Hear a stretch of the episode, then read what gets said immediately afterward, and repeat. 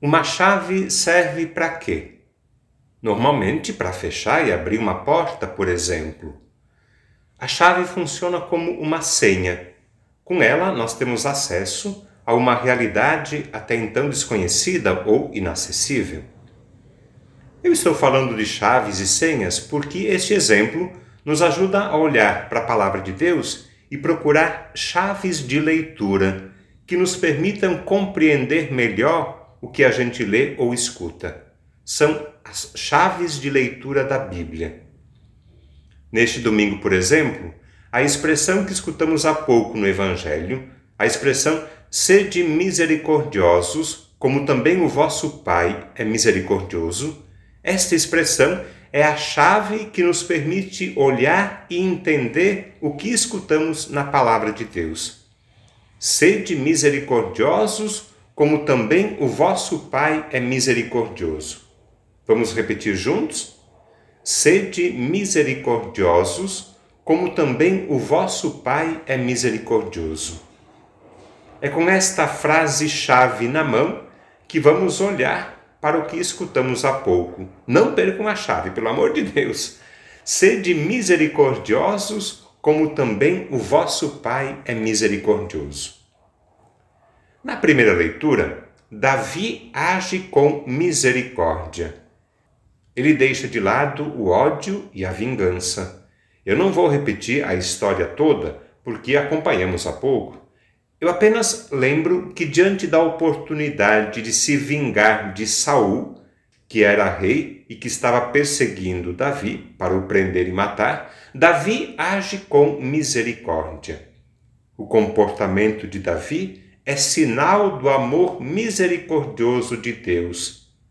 Sede misericordiosos, como também o vosso Pai é misericordioso. Essa é a chave que nos permite entender e aceitar o comportamento de Davi. No Salmo, nós rezamos e cantamos a bondade e a compaixão do Senhor. Lembram o refrão? O Senhor é bondoso e compassivo o salmo faz ainda uma pequena lista, citando cinco ou seis ações de como o Senhor demonstra a sua bondade e compaixão. Ele perdoa, ele cura, ele liberta e salva, ele é carinhoso, ele é indulgente e favorável, ele é paciente, bondoso e compassivo. Diante de tantas demonstrações de amor, o que fazer? A chave Cadê a chave? Perderam? Esqueceram? Não, né? Diante de tantos gestos de misericórdia, sede misericordiosos, como também o vosso Pai é misericordioso. É com essa mesma chave que nós olhamos para a segunda leitura. Paulo fala do primeiro homem, Adão, o homem terrestre, em oposição ao segundo homem, Cristo, o homem celeste. Paulo está dizendo que precisamos superar o primeiro homem, nossas fraquezas humanas, por exemplo, para chegar até Jesus.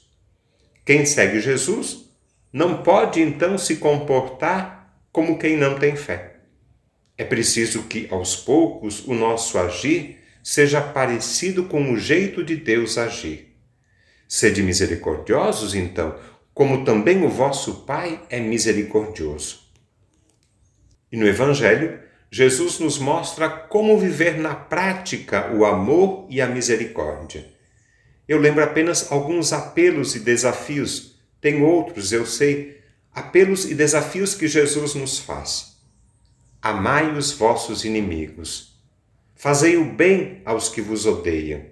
Rezai por aqueles que vos caluniam. Não julgueis, não condeneis, perdoai Fazei aos outros o que desejais que eles vos façam.